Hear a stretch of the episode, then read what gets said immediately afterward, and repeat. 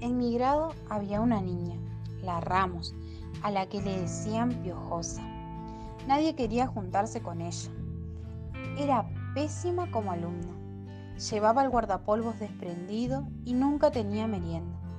Andaba sola y las maestras no la querían. Ramos, le decían, fuerte, con rabia, cuando ella mordisqueaba el lápiz y se quedaba.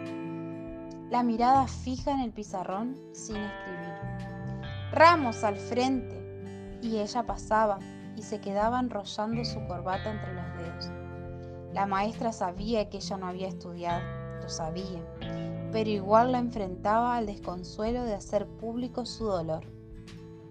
Yo le miraba las manos, pequeñas, oscuras, flaquitas, de uñas sucias.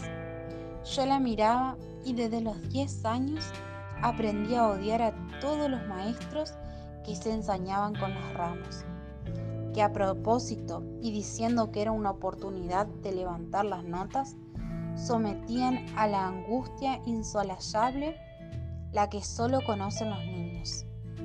A aquella niña que tal vez solo hubiera necesitado una seña que le suene los mocos y le pase la mano por el pelo, que le prenda los botones del guardapolvo.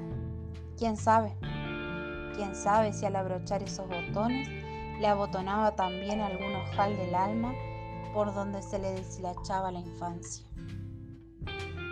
Este relato tan breve pero visceral nos invita a intimar nuestros recuerdos, buscar en ellos todas aquellas ramos que nos hemos cruzado en la vida desde nuestra infancia.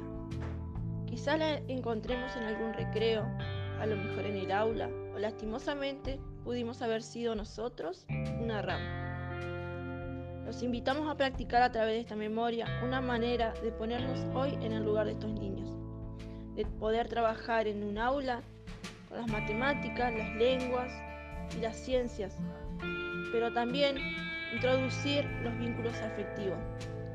Dejemos de ser docentes despojados del dolor ajeno.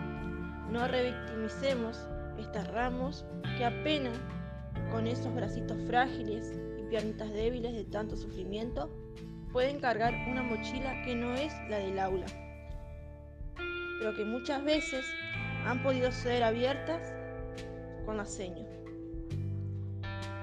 Citando a Karina Kaplan, que nos dice, la escuela puede ayudar a reparar las heridas sociales los invitamos, compañeros, ser docentes y que podamos arrancar hoy desde la memoria de nuestra infancia o de mirar nuestros compañeros que pueden ser una ramo que todavía está esperando que le abrochen algún ojal del alma.